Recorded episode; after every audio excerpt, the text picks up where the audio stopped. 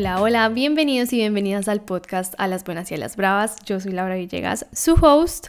Estoy demasiado feliz de estar grabándoles un nuevo episodio. Hoy estoy que me hablo hasta por los codos. Este tema me fascina.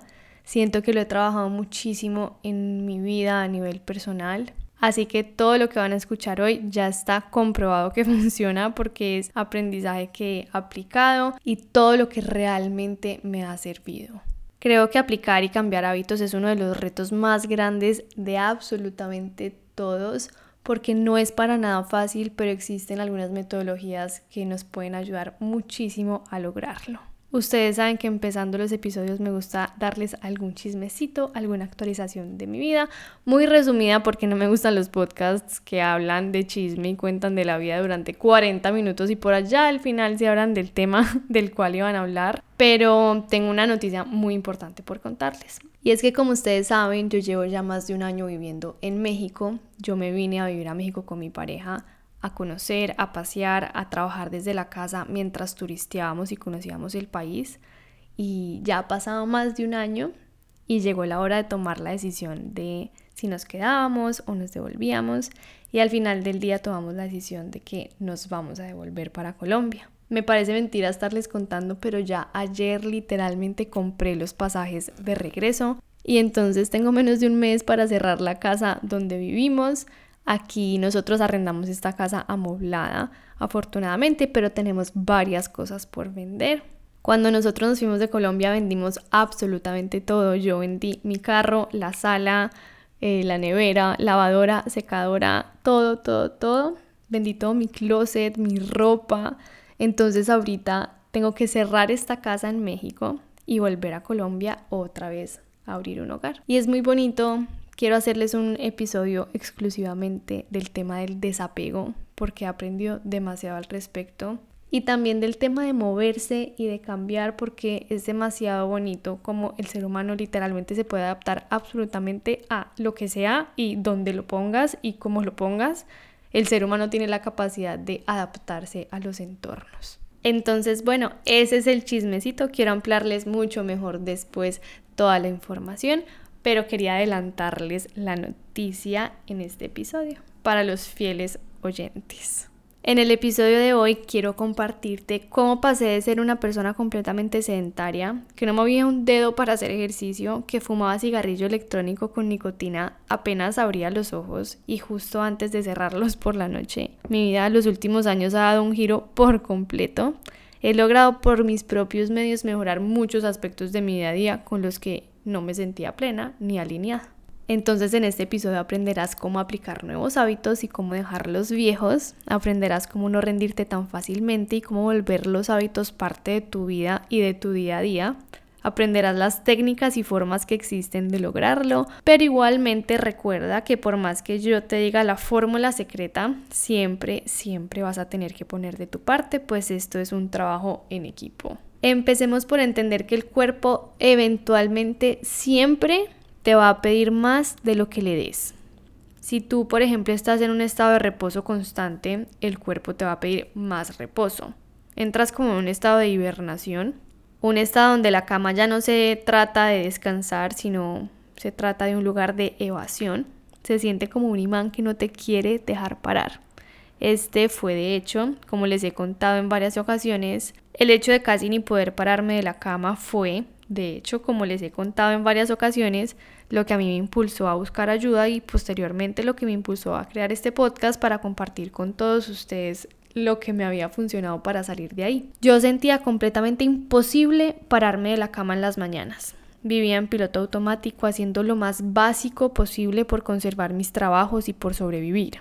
En su momento yo pensaba que era una perezosa y ya, pero la diferencia es que una persona perezosa no se siente a disgusto con ese estilo de vida. Y yo sí me sentía muy disgustada con cómo estaba viviendo. Yo me sentía drenada, me sentía decepcionada de mí misma y me sentía incapaz de cambiar mis días. Algo que estaba llevando en mi día a día no me estaba dando la tranquilidad y la satisfacción que yo quería sentir.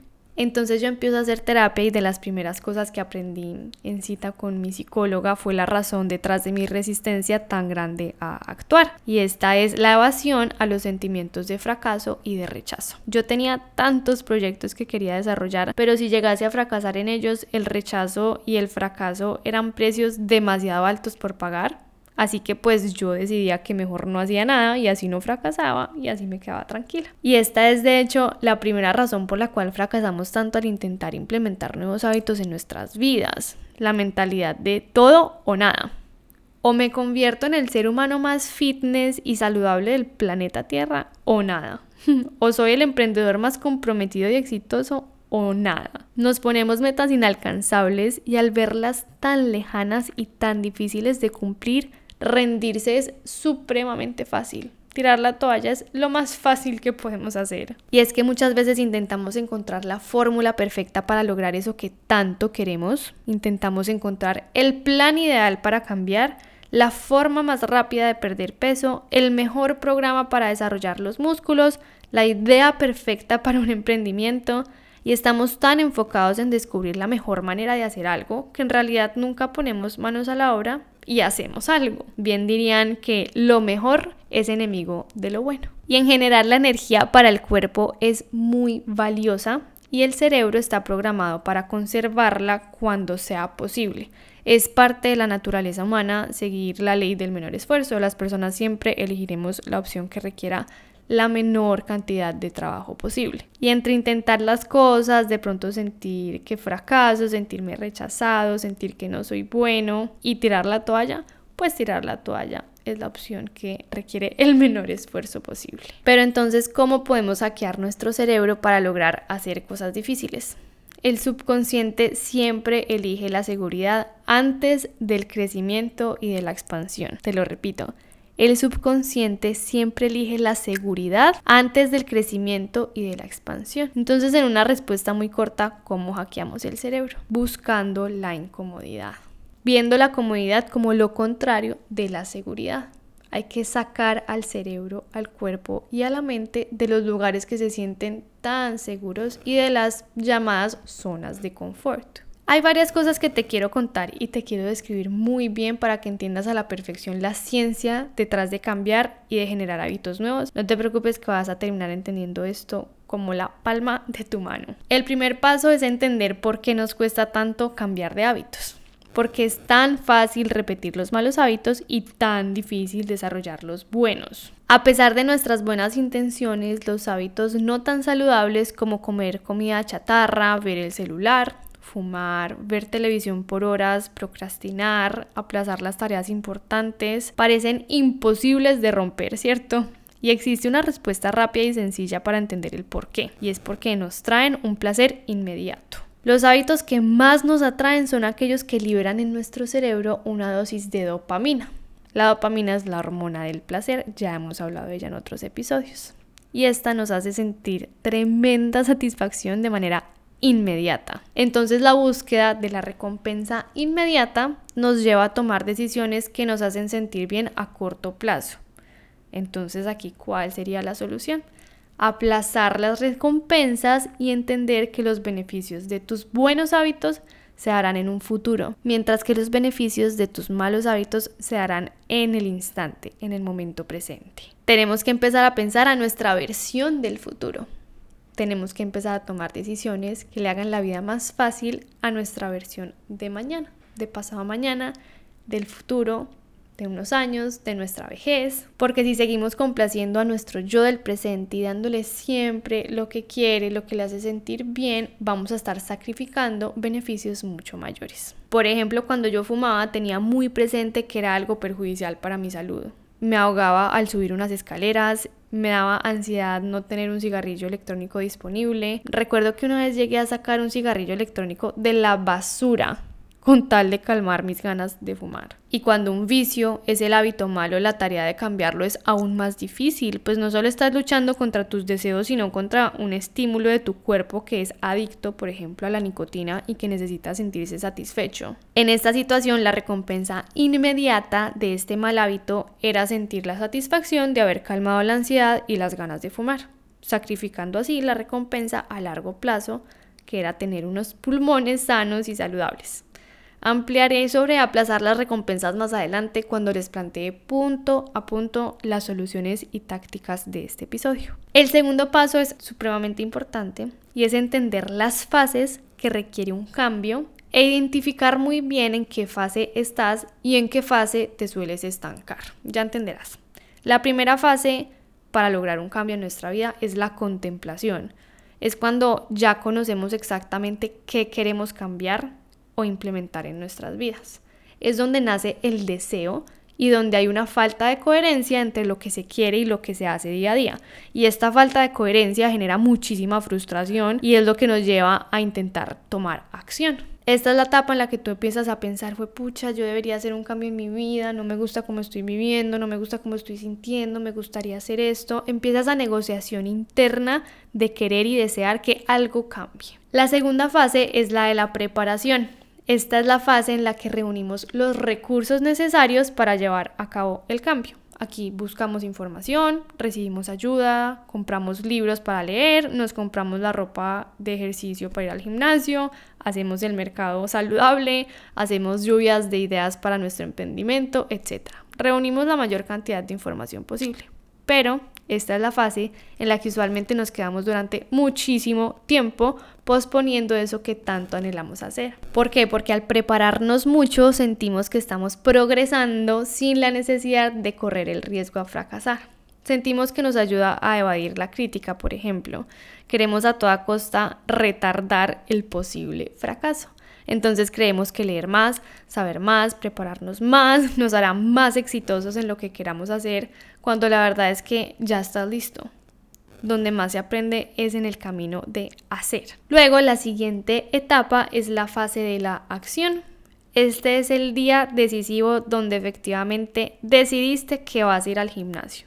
Donde efectivamente te paras de la cama, te pones la ropa y te diriges hacer ejercicio, donde efectivamente, por ejemplo, haces esa llamada a un proveedor, abres la cuenta de Instagram de tu emprendimiento, tienes la cita con el psicólogo, tienes la cita con el nutricionista, es el día que decidiste tomar acción frente a tus deseos más grandes. Tomar la decisión de actuar es muy difícil porque se deben vencer las 100 excusas que tu cerebro ha sacado para que no lo hagas. Acuérdate que el cerebro te quiere mantener en una zona conocida en una zona tranquila, en una zona donde sabe que así no sea lo mejor para tu vida, es algo que ya sabe cómo es ese lugar. Y no creas que nuestro cerebro es que esté en nuestra contra. Por el contrario, quiere protegernos de todo aquello que se sienta diferente porque lo percibe como una amenaza ya que es nuestro instinto más primitivo, el instinto de supervivencia. Y bueno, cuando al fin actuamos, al principio viene acompañado de una buena dosis de motivación,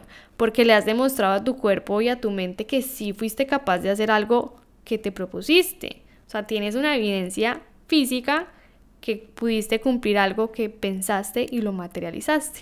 Perseguir nuestros deseos y anhelos trae muchísima satisfacción que nos dará el empujón necesario para iniciar. Y esto nos lleva a la siguiente fase del cambio y a la más difícil de todas, el mantenimiento.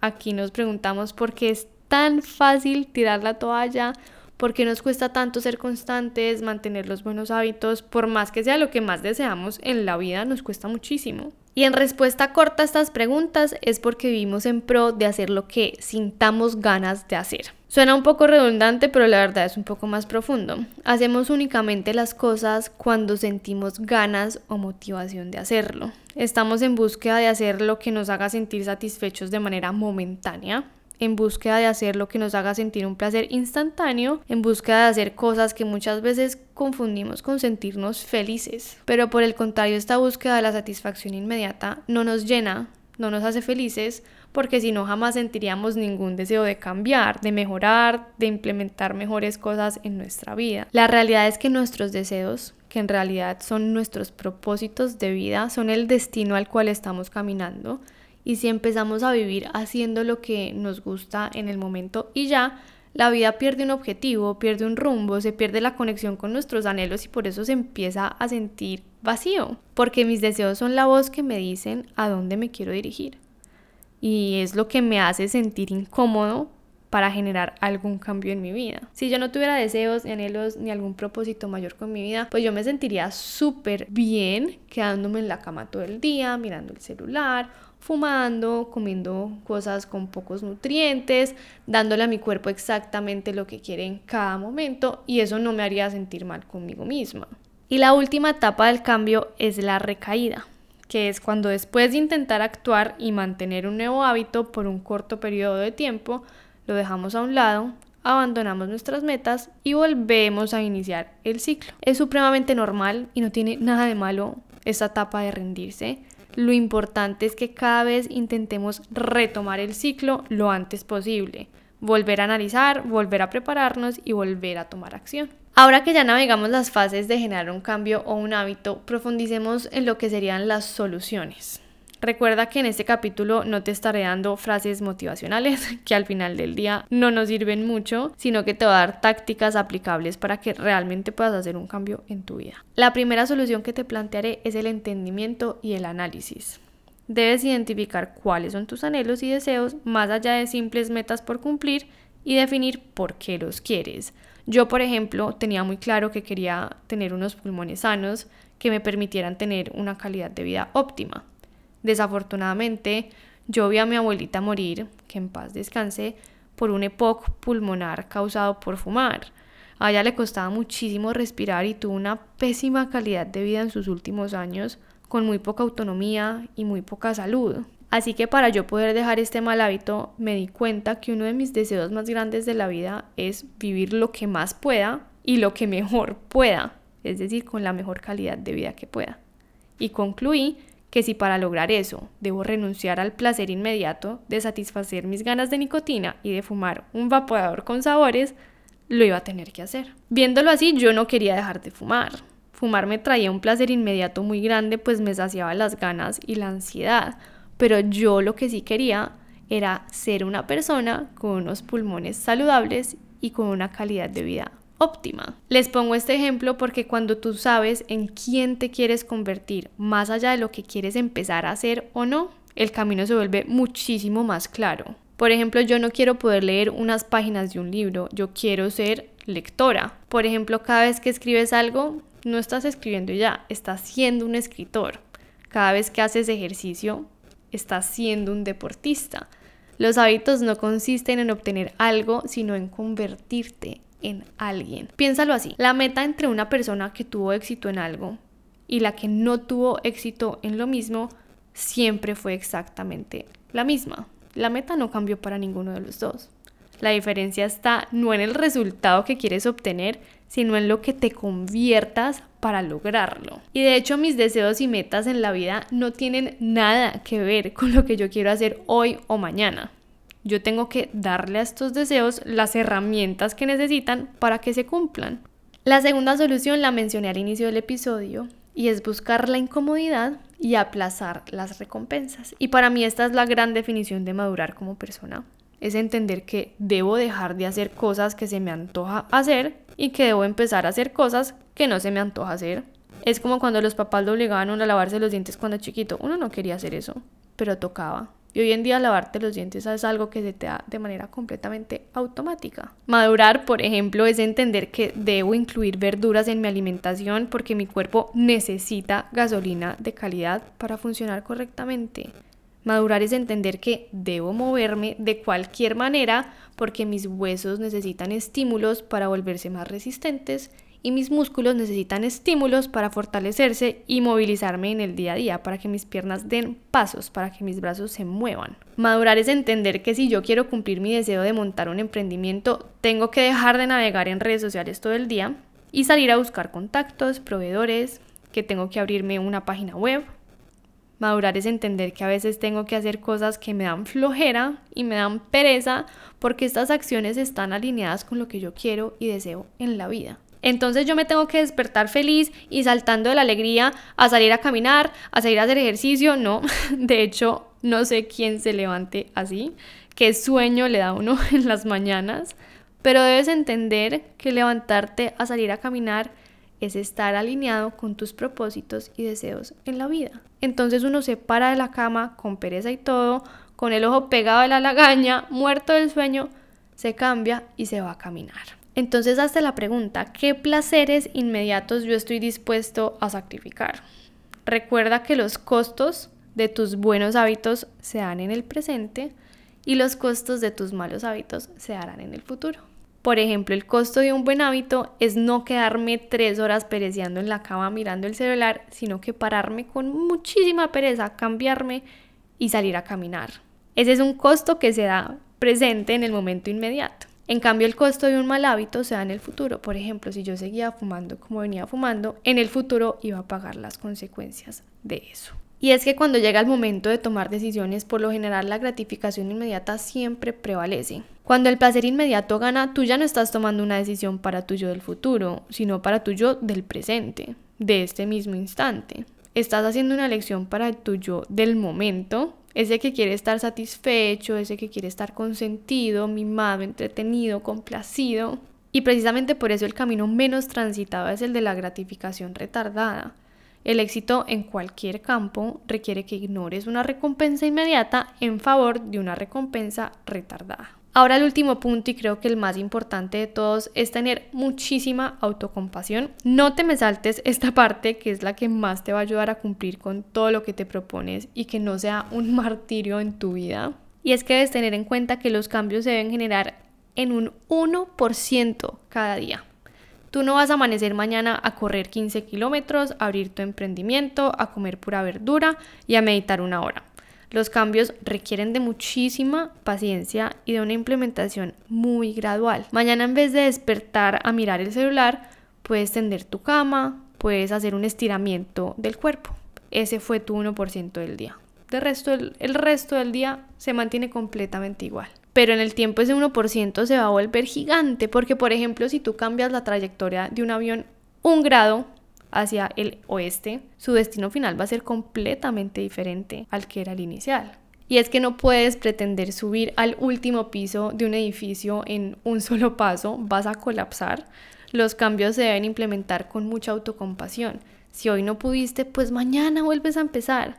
Si hoy solo pudiste incluir una fruta como elemento saludable, está perfecto. Uno es mejor que nada. Recuerda que lo perfecto es enemigo de lo bueno. También puedes hacer afirmaciones donde te repitas constantemente, estoy a salvo, el cambio es algo bueno y muy positivo para mí. No veas la implementación de estos hábitos como algo obligatorio, sino como un regalo para ti mismo. Cambia el lenguaje, no digas, por ejemplo, tengo que hacer algo, di, tengo la oportunidad de hacer algo. Por ejemplo, si te cuesta mucho mantener tu espacio organizado, cambia tu lenguaje y piensa, merezco estar en un espacio ordenado, limpio, lindo, que huela bien. Tú mereces habitar un cuerpo saludable. Tú mereces perseguir tus sueños y deseos. Tú mereces hablar y que tus palabras y opiniones sean escuchadas. Y por último, si quisiera hacer bastante énfasis en que si tú no te mueves por tus propios anhelos y deseos, te vas a empezar a mover por los deseos de los demás de tus familiares, amigos, jefes, de tu pareja y tu rutina del día a día se va a convertir en acciones alineadas a sueños ajenos. Por ejemplo, tú das la milla extra para que tu jefe cumpla sus metas, para que tu jefe quede bien en su reunión mensual con la junta. Si tu jefe te pide un reporte para mañana a las 6 de la mañana, tú vas a sacrificar tus horas de sueño, vas a sacrificar tus horas en el celular, vas a sacrificar todo lo que sea una recompensa inmediata. ¿Por qué? Por satisfacer los deseos de tu jefe. Después vas a sacrificar de tu tiempo para resolverle los problemas a tu familia. Después vas a renunciar a cosas que se te antoja hacer por tus amigos. Entonces terminan siendo cosas externas que deciden lo que hacemos porque no sabemos lo que en verdad nosotros queremos. Entonces los sacrificios de los placeres inmediatos siempre los tendrás que hacer, ya sea por alguien más o por ti mismo. Entonces procura hacerlos por tus propios sueños y propósitos. Las elecciones fáciles llevan a una vida difícil y las elecciones difíciles llevan a una vida más fácil. La vida de tus sueños está al otro lado de la incomodidad de las acciones difíciles, de las decisiones difíciles, de las conversaciones difíciles. La incomodidad tiene el don de despertar talentos que en la comodidad hubieran continuado dormidos. La incomodidad te hace poner tus ojos donde antes no te habías fijado, te expande, te reta, te hace crecer, te hace madurar. Lo lindo es que con el tiempo tú vas a sentir que cada vez tomar las decisiones correctas es más fácil Pero no es que sea más fácil, sino que ahora tú eres más fuerte, porque ahora entenderás que la disciplina es explicarle a tu cerebro todos los días que necesitas sacrificar placeres inmediatos para recibir mayores recompensas en el futuro. Recuerda que para obtener algo que nunca has tenido, debes hacer cosas que nunca has hecho. Todo lo que te compartí hoy viene de la voz de la experiencia. Hoy en día yo voy a hacer ejercicio casi todos los días, parándome de la cama sin tanta resistencia. Leo libros, cosa que yo antes nunca leía libros, como comidas ricas en nutrientes. He tenido tremendo desarrollo de personaje, como les decía al principio. Sin embargo, hay muchos días que yo soy muy complaciente conmigo misma y me consiento, me doy los gustos que quiera, me quedo en la cama todo el día, miro mi celular por horas, como comida chatarra, procrastino mis tareas, entre otras muchas otras cosas que me encanta hacer, pero siempre, siempre mantengo un balance y procuro que todo lo que haga venga desde mis propias decisiones y que no sienta yo que la vida me va llevando las riendas sin yo saber muy bien qué hacer. Cuando yo tomo la decisión de quedarme todo el día en la cama, cuando tomo la decisión de comerme algo que me sepa delicioso, lo estoy haciendo desde mi autoridad, desde mi propia voluntad y no estoy dejando que las cosas externas me manejen la vida y me hagan a mí sentir que no tengo el control. Espero que alguno de los tantos puntos que tratamos hoy se te haga útil. Recuerden que pueden volver a escuchar el episodio. Yo les súper recomiendo que hagan notitas en el celular, en una agendita de cosas que les vayan sirviendo. Y hasta aquí llega el episodio de hoy. Si escuchaste hasta acá, recuerda que puedes seguirme en Spotify y también puedes dejar un comentario contándome qué tal te pareció este episodio. Espero que nos podamos seguir oyendo más seguido, al menos una vez a la semana, eso es lo que estoy apuntando a hacer. Y no siendo más, entonces nos escucharemos en una próxima ocasión. Hasta luego.